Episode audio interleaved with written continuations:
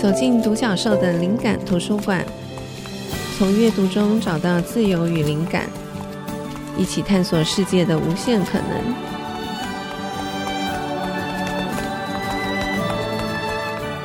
这里是 IC 之音竹客广播 FM 九七点五，欢迎大家收听独角兽的灵感图书馆。我是主持人李慧珍。这个节目每周二首播。我们在每一集节目中会根据不同的主题选书，并且邀请一位来宾和我一起就这个主题分享各自的观点，以及我们从书里获得的启发。今天我们要分享的主题是沟通，邀请到的来宾是作家及专业讲师洪振宇。欢迎振宇。慧珍好，各位听友大家好。好，我之前来的路上，我在想沟通这个题目，其实我们可以谈非常广，因为郑宇写了两本书，《精准写作》跟《精准提问》，其实都跟沟通有关。哦、然后我自己之前曾经开过一堂沟通课，用了八小时讲这个题目。嗯、那我今天就在想，也许我们可以就一些重点跟大家聊一聊。好，可是，在进入这个题目之前。我在想，也许并不是每一个听众朋友都有意识到沟通的重要性，或是可能并不觉得自己的工作上需要沟通，对，增进这个能力。我记得几年前，我曾经跟不同领域的执行长就是采访他们，然后我问他们觉得未来最重要的能力是什么？很多人都回答沟通能力，所以我印象非常深刻。嗯、然后我自己在开沟通课的时候，我就先跟学员沟通，我就说，大家可以回想看看什么是沟通，就是你每天不管是发简讯、工作上面的简报，跟你的主管沟通，跟你的同事沟通，其实都是沟通。回家跟家人、跟朋友，甚至我们外出买东西，跟陌生人的说话，也是一种沟通。然后你回想看，你一天的心情的好坏、顺跟不顺，嗯、有很高的比例其实都跟说话跟沟通有关，对，对不对？那我这部分，我想振宇一定有更多可以分享，因为你开过很多工作坊。其实我觉得，不管是说话跟沟通跟写作、嗯、这个部分，我想振宇的经验一定非常丰富。可不可以，振宇先跟我们聊一聊，你觉得沟通的重要性是什么？不，刚慧珍提哦，就是我们虽然说沟通，可是我觉得大部分人都以为是，我们就只有沟。沟就是你讲话单向，的，我们以为这样就可以。后来很台湾很流行简报技巧啊，或者是肢体语言，它都是传递我要表达什么。可是他其实常常忘记，那对方有没有接收到这个讯息？我有一次去台南带一个工作坊，是要设计一个行程的。那我请导演解说的老师带我们走一趟嘛，然后那一次有七组，四十九个人。当然，老师带一小时回来之后啊，我就马上请大家用便利贴投票。刚刚印象最深的三个点，结果那三个点都跟导演老师预期的完全相反。哎、欸，为什么？导演老师说我要讲的是文史，就因为我印象很深，是我们走走走走走，然后就看到一个阿伯他在做那个叫做米糕，米糕是甜的，是桂圆米糕。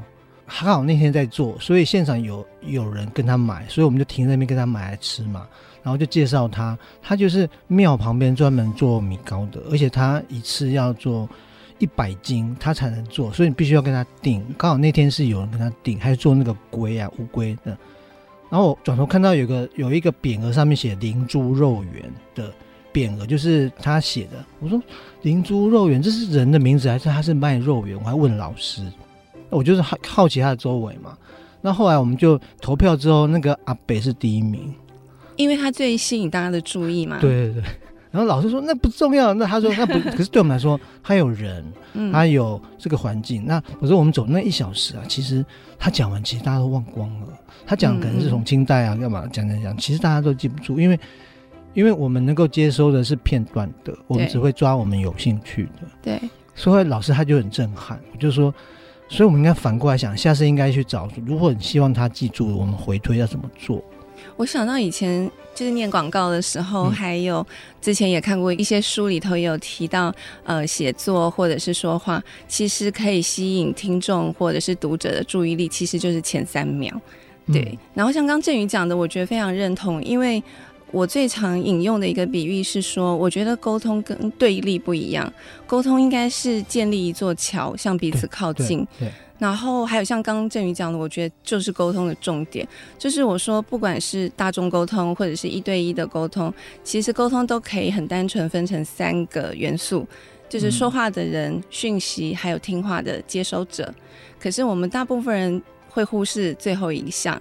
就会接受者对，会急着想把自己想讲的话讲完，完可是没有意识到听的人有没有在听，他想不想听，听不听得懂，为什么要听？对，所以刚刚振宇讲的那个例子，其实我觉得就是。然后我看你的书也非常多部分在琢磨，就是把大家拉回来，就说你永远要记得听的人是在什么状态。对，所以我觉得我们忘了人这件事。嗯，然后我一直觉得我们的教育习惯就是被动的聆听嘛，就老师讲完。所以上次有一次印象好深了，我在带东部的一个国中老师的教学嘛，那他们国文老师跟我说，他抱怨学生都没有思考，讲话都不清楚。我说，那你讲什么让你觉得？他说，我们就有个作文题目啊，那是会考的，我给他们考，他就是你认为未来需要什么能力？他说他们都答不出来啊，要么就用抄的，你看是不是很糟？我就说这个题目我应该听不懂哎，你怪他们。那我问你，老师，你觉得未来有什么能力？他说要什么写作力、简报力什么？我说，可是我说你国二的孩子，你觉得他知道未来吗？那我就那你觉得未来是什么？对，老师就说，嗯，对，他说他就愣一下，嗯，未来就是上大学。可是我说国中生可能未来可能是明天，或是他可不可以交女朋友？嗯，要不然考高中。所以每个未来不一样，我就拿这个题目去问不同老师，每个人都说。下一秒，就是，所以我说你未来好抽象，那怎么办？嗯、我就说我们要不要换一下？我说一年后你觉得你需要什么能力，或是当你大学毕业后，应该要一个范围，对，否则你就觉得你就骂他啊，你就说他们怪他们。可是因为他小孩子脑袋经验本来就没有未来。嗯，这也是我从振宇的精准提问书里面学到的，嗯、就是真的有时候我们不小心就会问出一个很抽象很大的题目。对对，那这个时候其实必须要考虑到听众。有时候，也许我们这样的对话是可以的，可是换到不同的族群、不同的听众，每一个人的理解就完全不一样，就，就不能怪说他没有给出你要的答案。就像我们现在流行同温层，哎同温层都有共同的行话语言，那专、嗯嗯、业叫行话嘛。对。可是你一跳出同温，你会发现其实不是。是对，就像文史老师，他们就会谈文史嘛。可是对一般来说，他对文史，他可能去台南就只想要吃吃吃。那所以你给他太多东西，他可能记不住。那怎么办？你就要想办法从他的角度想，怎么怎么站在他的经验去想一个比较复杂的东西。我很喜欢郑宇一直提到就是学校的例子，对，因为我记得你书里面有提到一个例子，就是。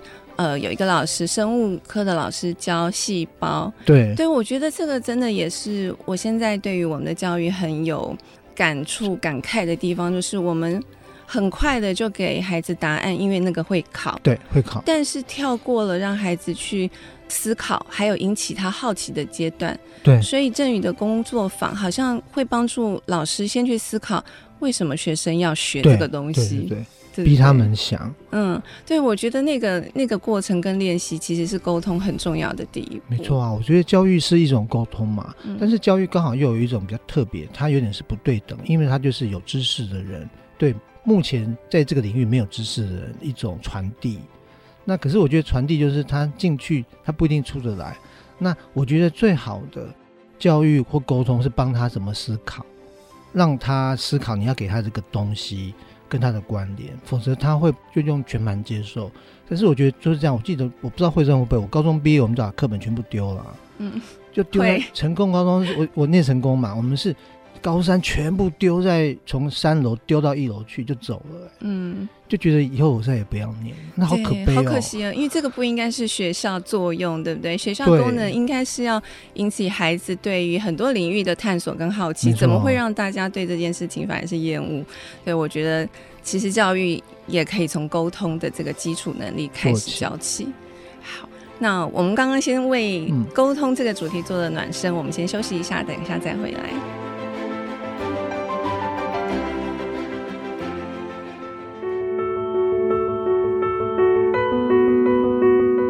里是 IC 之音主科广播 FM 九七点五，欢迎大家回到独角兽的灵感图书馆。我们今天的主题是沟通，邀请到的来宾是作家洪振宇。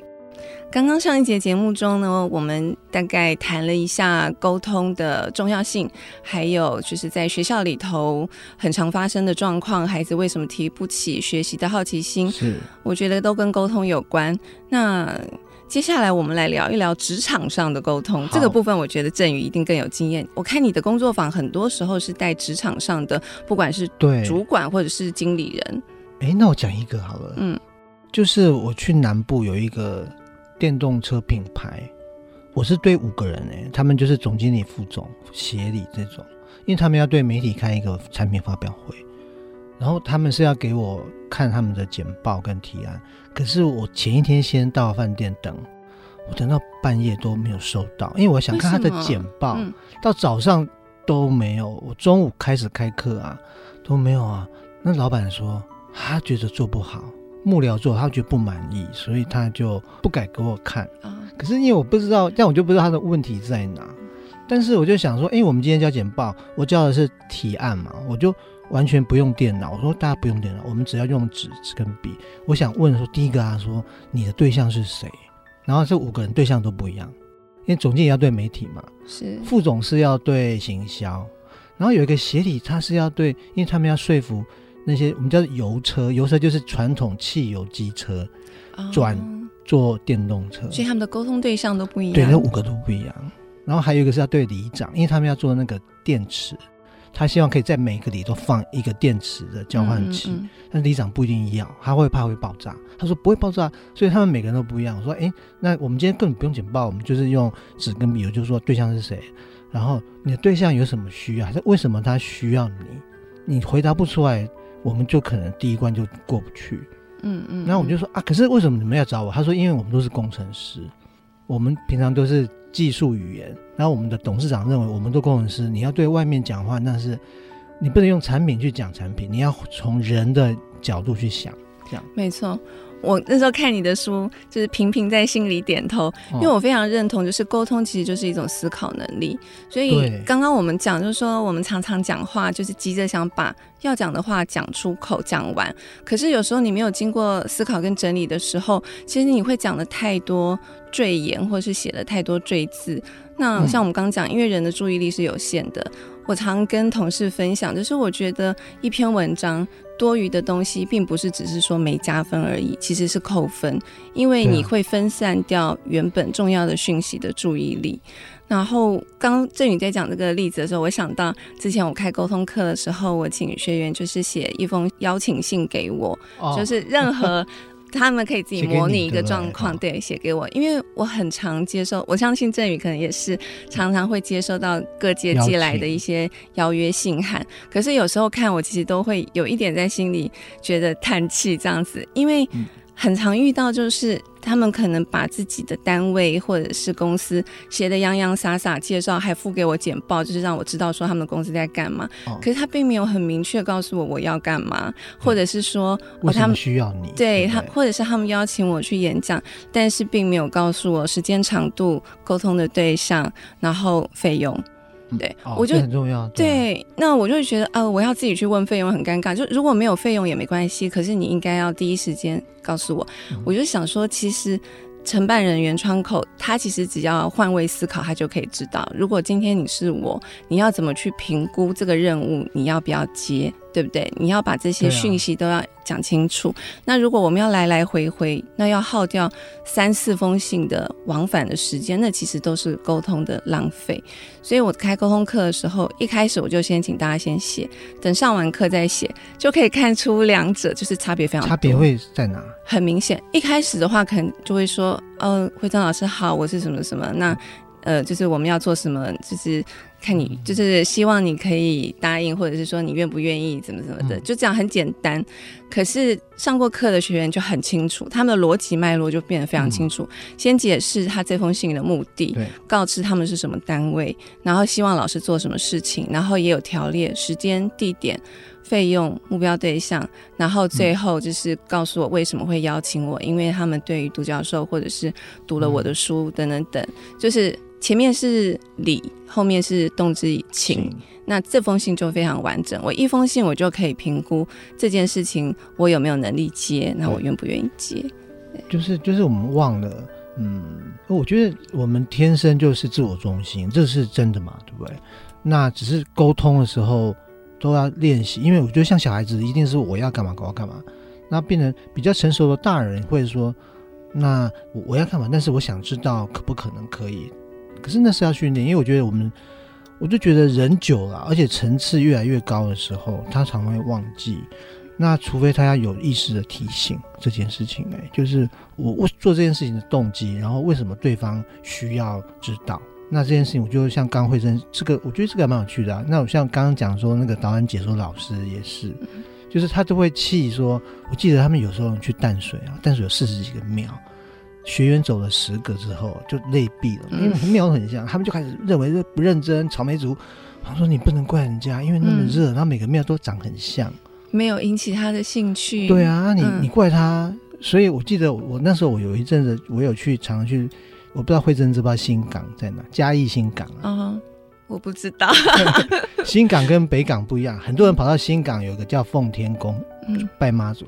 他来奉天宫问说：“请问这是朝天宫吗？”北港朝天宫就是以前每年那个妈祖大甲镇南宫要去，是是要去北港。那新港更古老。那他每次解说完那个庙的那个什么雕梁画栋，我去打瞌睡，然后我就好尴尬，因为他说老师你要不要喝黑咖啡？嗯嗯嗯。我后来就说，因为你马上告诉我那个细节，可是我连这个庙为什么他会在这边都没有讲。我知道他没有建立跟听众的关联，对对不对？就是我为什么要听，就是他的特别之点在哪里？你没有告诉我。他假设来，所以我觉得解说人。他会假设我，我觉得他们忘记对象，比如说小孩子，嗯、文史老师来这边一定就没问题嘛，因为我们都是同一个小孩子、大人，然后科技人，然后女生，然后长辈，他们其实完全都不一样的，那你没办法调整，你就是用一套，那就很难很难。那所以像我，我就昏昏欲，刚好我又吃完饭去听啊，后来就说不能怪我，要怪你们，那怎么说服我？我说三分钟，你要告诉我什么？嗯对啊，因为沟通是双向的，它不能只是单向。像刚刚讲到这个对象的问题，我觉得用在我就想到用在写文案上面，其实也是因为现在我们的这个讯息传播的管道越来越多。可有时候去上这个写作课或是文案课，我会先跟大家分享，就是通常我不会一套文案用在所有的地方，因为譬如说你写在海报上，或是你写在脸书上，跟你用在 IG 上。应该是不同的，对。还有，譬如说，即便只是自我介绍，你对有一些认识你的人自我介绍，跟完全不认识你的人自我介绍，你的自我介绍的版本也应该是不一样的。对，因为这个就是考虑到你的沟通对象的问题，不是只是交差了事。所以我觉得回到职场上也是，呃，我想到一个例子，就是以前在出版社的时候，因为我们的书的封面都要给。老板看过啊，对，那就是好先生。然后我记得那时候有一个呃，有一个新来的主编，嗯、他可能比较不了解，就是好先生的心，因为他非常忙，所以他来办公室的时候，很多人都要找他。对，对，那我就排在他后面，我就看到那个主编就是诚惶诚恐的，就是拿了一个书的封面，嗯、但是他拿了七八款。那因为我在他。哦对，振宇就一听到七八款，你就知道他可能会有麻烦了。然后，因为我在他后面，我看到那七八款里面其实有很多是很像的，可能只是那个书名的位置稍微不一样，或者是封面的主色换了另外一个色调。那我会觉得你给老板看这么像的七八款。他一定没耐心，果然就是好像看，好像就只瞄了两秒就还给他说再想想，再想想。对，那他就很挫折的又把那七八款又拿走，就等于就也没有得到答案。但是我另外还有一个就是，我不知道振宇觉得这样子是不是对？我那时候其实在想，即便这个东西被老板拒绝，还是可以追问，就说，哎，那请问老板，你觉得不 OK 的原因是什么？至少你要带一点点线索回去，不然你怎么开始？对，对，就是否则下次还是会重复错误，因为他不知道为什么。对，所以我觉得员工啊、部署，我们应该要帮老板解决问题，不是把问题丢给他。你要先去帮他思考，就是说这个封面你可以自己先分类成两款或三款，然后老板只要做决定就可以了。嗯、我记得啊，我我以前一开始是开说故事嘛，可是说故事只是叙事的，你会问为什么嘛？哈。就是问动机、问方法、问什么。然后我一个学生他是老板的特助啊，他回去上完课，他说以前老板就是交给他一堆的任务，他都一直做做做做，做完之后累死，老板也不满意。后来他就上完我的课回去，他会问老板问题，老板跟他讲，比如说讲 A、B、C 三个，他会说回问，那 A 是要为了什么？那 B 是我 C 是为了什么？老板就很意外说你。嗯你以前都不会问我，对。后来特助的特助，特助还是有个秘书，他就说：“哎，你你去上黄老师课，你变坏了，你学坏。”他说什么？他说：“因为你会回问老板问题，你以前就是接收接收，嗯嗯。”他说：“当他回问，会追问，会确认，有时候就会修正，有时候就会让老板弄清楚到底要哪一个，这样才能够解决真正的问题。”对，只是我们。不太会向上管理，是，那我才说，嗯，你可能用问的，因为老板可能会觉得我讲完你就听懂了，嗯嗯。可是因为我觉得老板是举一反三的人，可是部署应该是举三反一的人，然后，因为因为老板经验太多，你讲什么他大概就知道。我觉得像考先生就是，你这几个差不多啊，所以你应该给我一个，你要给我三个不一样的，嗯。那可下面的可能是你要问他，你要跟他讲很多例子，他才听懂，原来是这个。对，因为我们的经验越上面越抽象。他看的是全局，对，但是因为他会以为特助是我讲完你就知道，因为可是特助跟老板中间就是有个落差嘛，对，所以老既然老板没办法跟你讲，所以你就要向上去问他，是。哦，对，我觉得职场的沟通真的还有很多可以讨论，非常有趣。那我们先休息一下，等会再回来。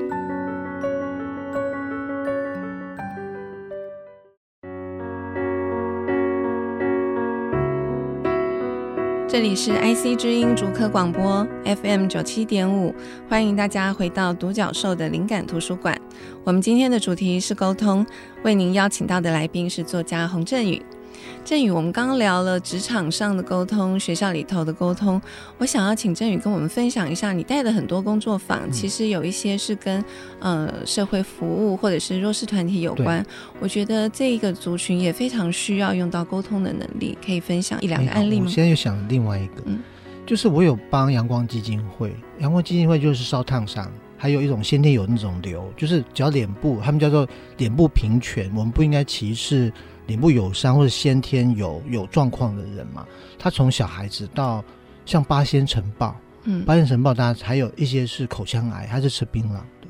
那我印象很深，我讲吃槟榔哈，以前他我说啊，你以前怎么宣导？他们都有代言人，代言人就是那些比较愿意表达的志工。他说我就是去社区，有时候去去工地，因为工地工人可能会吃槟榔，他们会劝，或是国中。那他们说讲一讲，大家就不想听。就是你觉得你来说教，叫我们不要吃槟榔，不要抽烟，然后要什么什么，他们都觉得跟我无关。因为我女儿有听过，我女儿在小学有时候会来，她就说效果不好。然后每次只要不然他们只会讲我治疗的痛苦，然后大家就会觉得好可怕。就那我就说，哎、欸，我们可不可以换一个？嗯，我就讲说你怎么有个是记得呃，他是口腔癌，因为口腔癌抽割完舌头讲话就会不清楚嘛。啊，我说这样子，你们语言要怎么重学？他说我一开始没办法讲话，我每天就会生气，我只能用写的嘛，就生气老婆，生气小孩，都听不懂我讲什么，因为他讲话就会听不清楚。他后来有一天无意间看到隔壁的小 baby 两岁的在学波泼摸，他说我现在也是小孩子，因为我我已经没办法用原来的方式，所以他就去跟每天跟着小孩一起坐在那边学波泼摸。嗯。那我说你这故事很好，你就讲一个语言丧失重建的历程，然后包括你的脾气变暴躁，后来因为跟小孩子相处脾气变好，这个是大家比较容易同理的。对对对，对同理完再说。所以各位啊，以后尽量还是不要吃槟榔或什么。嗯，我说你先讲是槟榔很可怕，大家就会觉得，因为他的脸就会有变形嘛。嗯就会比较是恐惧诉求。对，震宇讲，这让我想到我之前在一本书里面有看到，就是关于戒烟的例子。因为我们也有很多戒烟的宣导，也都是从恐怖诉求对出发嘛，就是让你看到这个肺坏掉的样子。他就说，那个作者他自己就是一个老烟枪，他说那些广告对他来讲，他根本就无感，对无感。对，可是他后来有一次发现，就是因为他抽烟抽久了，他会丧失味觉哦，但是他是一个很爱美食的人，所以他就发现说。如果有人这样子跟他讲，就说你抽烟抽久，其实你会没有办法品尝到美好的滋味。他说这个就会打动他，哦、所以我觉得有点呼应刚刚震宇讲的例子，我们可以用不同的方式来做诉求。那我可以讲抽烟这个吗？嗯，那我有一次去教的是护理师，他们叫做我他们专门就是他们吸烟吸久了，肺会纤维化，肺阻塞。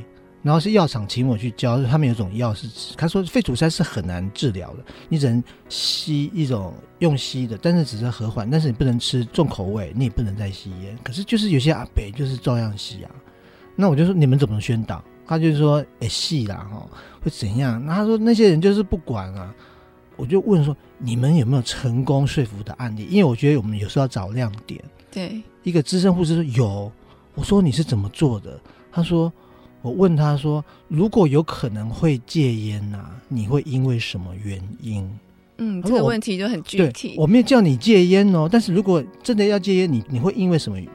那阿北突然就愣一下，他说：“我想到了，我怕我没办法带我的孙子。”嗯，为什么会这样？他说：“因为我怕万一真的以后提早过世，我没办法看到我的孙子长大。”所以我就说：“那这样阿北，我们要不要一起来努力？”嗯嗯嗯，我这个是出在我的精准提问。我说这个就是好例子，因为你是引导他去想一个可能性，他就是用正向的去想，并不是你塞给他答案，是他自己想出来的。对对对，就是我觉得我们有时候就像我们回到我们第一个单元讲说，叫小孩，你给他不要什么什么，那是你跟他讲的，他能够表达出他想要跟不要，那就是他说的，那像他说就有力量。嗯而不是我们外来给他的。哎、嗯，振宇，那我想到一个问题可以请教你。那像很多家长会说，哎，希望小孩不要花那么多时间打电动啊，或是玩电脑游戏。嗯，像这个，你觉得你会怎么建议这些家长？我刚刚只在想哦，我们从基因回推，对不对？嗯。那如果说问跟小孩说，我觉得打电动这件事情应该同样的时间被取代会是什么？嗯，因为他打电动就。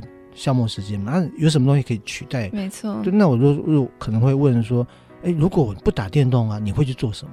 对。如果这个时间你不打电动，还有什么第二选择？你想，你可以，我们来讨论看看好不好？我觉得这个很棒，因为确实，我觉得也要站在孩子的立场上，可能在游戏的世界里，他是最自由的，不会受到。家长的这个对要求或是干嘛，所以如果他没有别的选项，他就只能玩游戏。他没有选项，因为现在的孩子也不像以前，我们小时候还可以去街头巷尾啊，就是没错。现在有很多的束缚，就是有很多的，就是说没办法去执行的事。所以我觉得可能要先了解他的处境，站在他的立场。而且还有一个问题，像我去外面吃饭，你会看到都是爸妈在看手机，自己也在划手机，没错。那所以我觉得你你要人家不要这样，那你自己做了什么？我觉得小孩子会看到你。没错没错，像。推广阅读的时候，也很常遇到家长问我说：“怎么样可以让小孩喜欢阅读？”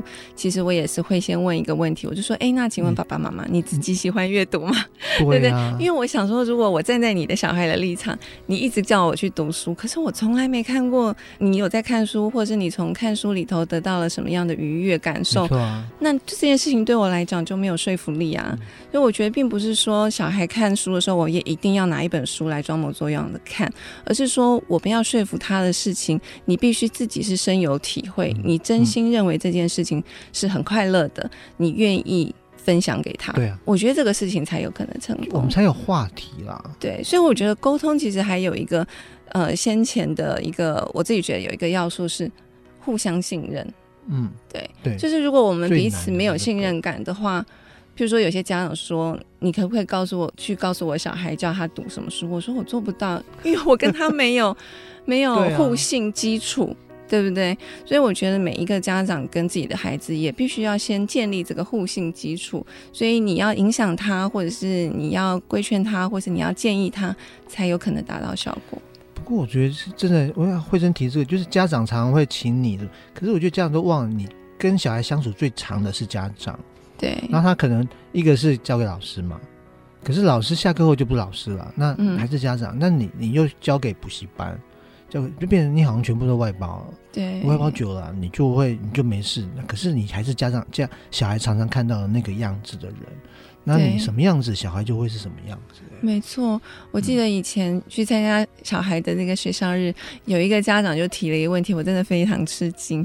他就跟老师说：“嗯、哎，老师，你可不可以规定他们十点以后不要上网？”哦，对，他说：“因为我们大人讲话他不听啊，他可能会听老师的。那你可不可以规定他们？”哦、那我心里就超多问号的，对不对？就是像刚振宇讲的，第一个小孩晚上。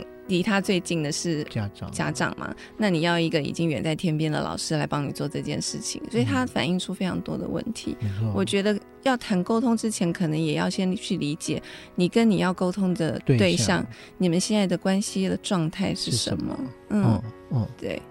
好，那我们等一下会来分享一下沟通的方法，然后也会邀请振宇。分享一些的推荐书单，我我也会分享一些在沟通上面我觉得很受用的书。那我们先休息一下，等会再回来。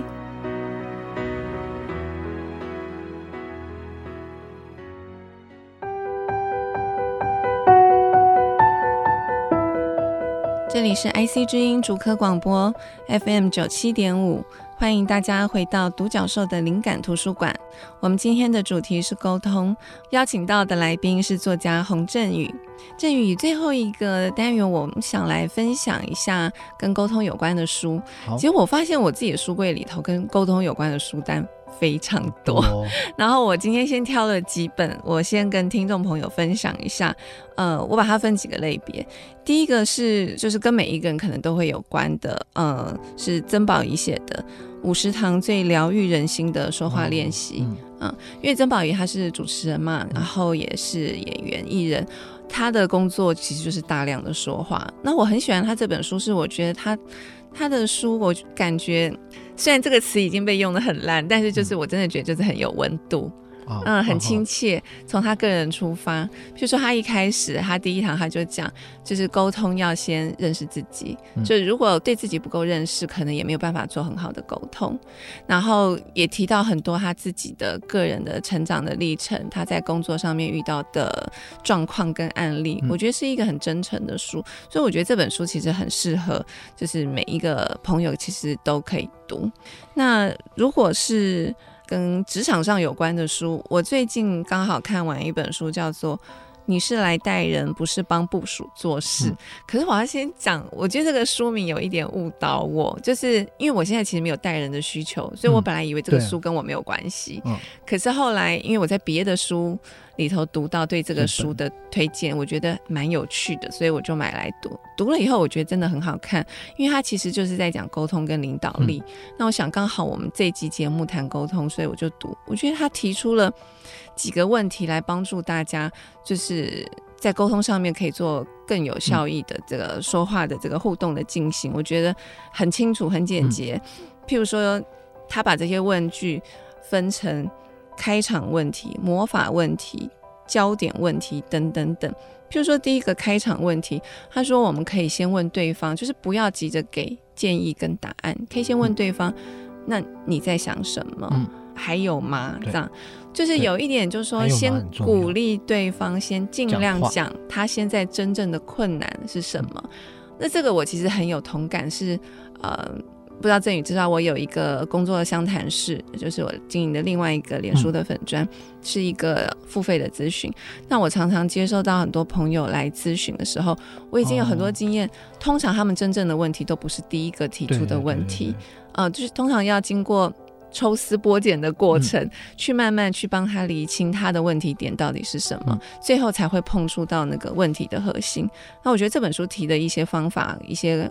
问句很清楚、很简单，我觉得在职场上面其实非常好用。嗯、但我觉得沟通的问题其实不止在职场。嗯、如果我们可以好好的运用这些问句，其实我觉得对于人际关系也会很有帮助。所以这是另外一本。然后，因为我们刚刚有讲到文案，有一本书我也觉得非常推荐，叫做《删到只剩二十字》。其实就像他书名讲的，就是你可以把很多的赘字。赘言其实都删掉，哦、就是给自己一个练习跟训练，就说你这段话可不可以删到只剩二十字？它里面举非常非常多的例子，我觉得很有趣。因为这个这个作者这个女生她是一个日本人，可是她在纽约担任职业的演说家，我觉得这件事情本身就很有趣。嗯、因为英语并不是他的母语，他说他也没有上过国际学校，所以他说沟通最重要其实并不是语言。啊，其实你并不需要很多很多的智慧。他里面有举一个例子，譬如说有一篇关于一个豆浆店的介绍，洋洋洒洒写了两百字，哦、最后他说删成二十个字，就是不管是在家或者在外面，你都可以吃到原汁原味的豆腐老店的美味。对它的核心，它的核心是这个。对，对，那其实一句话就可以完成。对，所以如果各位是对写文案，或是你是担任企划工作人，我觉得这本书会对你很有帮助。然后最后一本，因为我们刚刚有谈到学校亲子的沟通，嗯、有一本书叫做《这样问话教出会思考的孩子》。嗯，嗯啊，这本书就是特别适合父母来读的，因为我们当父母的人，我觉得很容易就是小孩子，你觉得他有一些举动或是行为，你觉得不 OK，你就会立刻制止他，嗯、或者是立刻跟他说：“哎，不可以这样。”或者是说这样不好，你去干嘛干嘛这样子。可是这个书就是要帮助我们停一下，慢一下。嗯可以用问句的方法去引导孩子思考，譬如说孩子说我不想写功课，我觉得写功课很烦，那你可能有些爸妈可能就会开骂，对不对？或者说这样不行啊，你一定要写。嗯、可这样子就没有让孩子去做出他自愿的行为。嗯、所以这个书里面教的方式是说，你可以，我们可以站在孩子的立场去帮助他思考说，哦，如果你真的不想写，嗯、那我们一起想想看，那如果不写功课会怎么样？嗯嗯，往下想，这个也有点像刚刚振宇讲的，你在工作坊运用的技巧。对，所以这四本书我觉得推荐给大家。嗯、我补充就是说，有时候沟通是单向的吗，还是双向？那双向会不会是对话？就是对话，就是双方等于有点像是不是一问一答了？有时候一问一答就是问了答，答完没了就问，就变好干哦。嗯、那可是我们好像讲太多话，可是都没有对话。嗯，那。所以我，我我自己在我写精准提问的时候，我就说，第一个是我叫做 A A A R，就是 Ask，你提问嘛，哈，提问只是为了让对方可以讲话，然后再来是 Active Listen，就是要积极的聆听。我觉得对话关键核心是听，所以有一本书，我记得好像他说，嗯，你都没有听我说，嗯，他专门是教怎么听，而且是积极的，积极是说你在捕捉对方的话语。然后对我来说就 A A，然后再第三个 A 就是 awareness，你要觉察你的对象，因为如果我们不是线上，是你要看他的表情姿态，然后如果他的姿态是交叉手手的时候，你就觉得他应该是有防卫性。对。那如果他身体是往后倾的时候，他应该跟你有距离。所以其实我们是要让他可以放松他的肢体的。可是你也许你的问题，你的讲话会让他有压力啊。然后再来才会是 R，就是 response，就是你要能够回应他讲什么。那有时候不是说，可是我觉得我们有时候很习惯，他讲他的话题，你马上把他偷走了，就是变成是你的话题。可是对方就讲讲，怎么变成是你了？你就变什么都是你的话，我们根本没有对话啊。哦，那再来回推，就是我有两本书是。嗯，我觉得还蛮有趣的。他是一个记者，后来他变成是一个修辞学专家。修辞不是我们东方中国式的那种文具，他是他是亚里士多德的，他们叫做罗马人的雄辩术，希腊罗马会说服啊。嗯、他说如何有效说服，所以我第一本是如何说服一只猫。嗯嗯。那第二本叫说理，好有趣啊、说就 argue。第二名叫说，他、嗯、其实用的是亚里士多德三个重点，第一个叫做。人格就是他会不会相信你，就一样，就是说，为什么我今天讲话你要听？就是我的人格是要具有让人家相信的人格。然后第二个叫做呃 pesos，pesos 是有点像是情感，它能不能打动你的心？第三个是 logos，就是它的逻辑可不可以打动你的脑？嗯就是这三个，第一个是人格，第二个是情感，第三个是逻辑。那我们刚刚讲说，我一开始讲说那个电动车，他们他们就是很有逻辑，可是那个逻辑没办法让人家有情感相信的时候，那个逻辑沟通是无效的。是，马上就讲到，比如说好，说我邀请慧珍，我跟你讲师费多少钱？嗯。但是为什么你要找我？嗯嗯，我搞不好我不适合啊。对，所以他应该回到就是说他们的动机是什么？为什么他要邀请你？嗯，然后他们是什么单位？他们做什么事？然后再来就是他们为了想邀请你，是为了要解决什么问题？对，然后他会让你打动你的。然后再来说，哎，我们的条件有这些、这些、这些。然后我们万一钱不够，可是因为前面点点点，对，所以它是一个顺序的。没错，而且这真的就是一个。嗯、呃，好像振宇有提到这个比喻，就有点像打打桌球、打乒乓球这样子，哦、因为对方给的讯息其实也会帮助我思考嘛。对对。然后像刚振宇分享那个，我想到刚刚分享的一本书叫《山道只剩二十字》，是，对，它里面有引述一个叫做麦拉宾法则的一个研究，哦、对，他说其实根据那个实验结果显示，其实我们的说话的内容啊，只占这个沟通的百分之七。嗯。呃，其实非常低的比例，对不对？他说你的音调、语速这种听觉的讯息，其实占百分之三十八，哦，就多很多。但是最高的是外表，就是视觉的讯息。所以视觉的讯息包含什么？包含。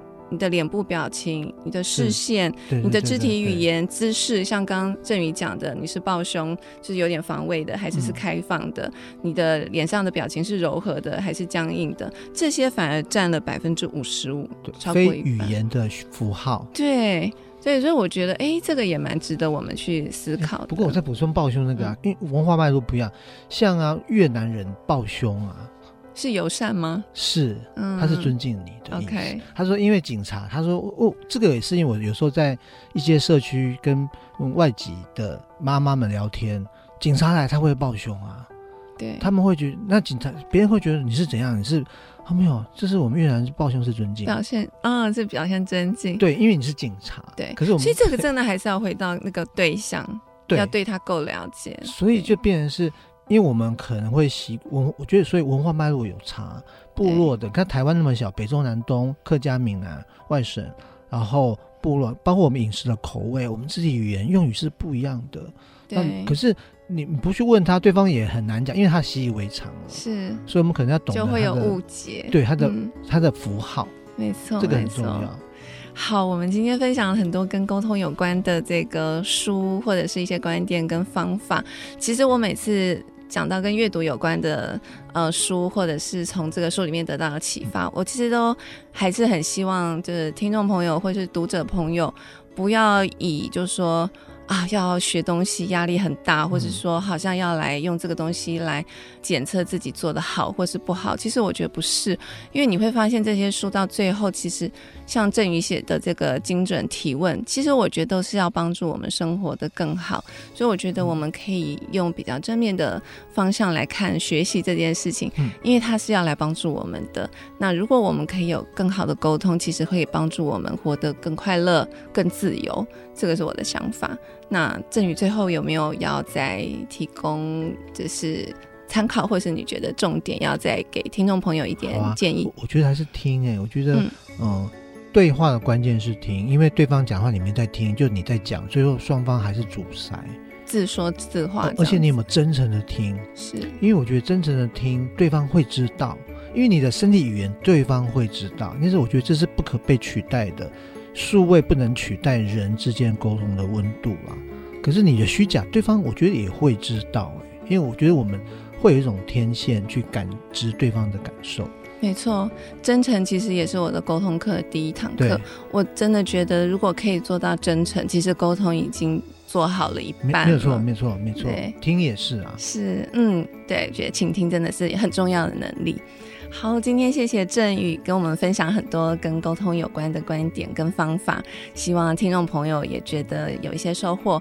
那我们分享这些书，如果各位有兴趣，真的希望大家可以真的去买书来读。我相信每个人会读到不同的启发。好，今天谢谢振宇，谢谢，拜拜。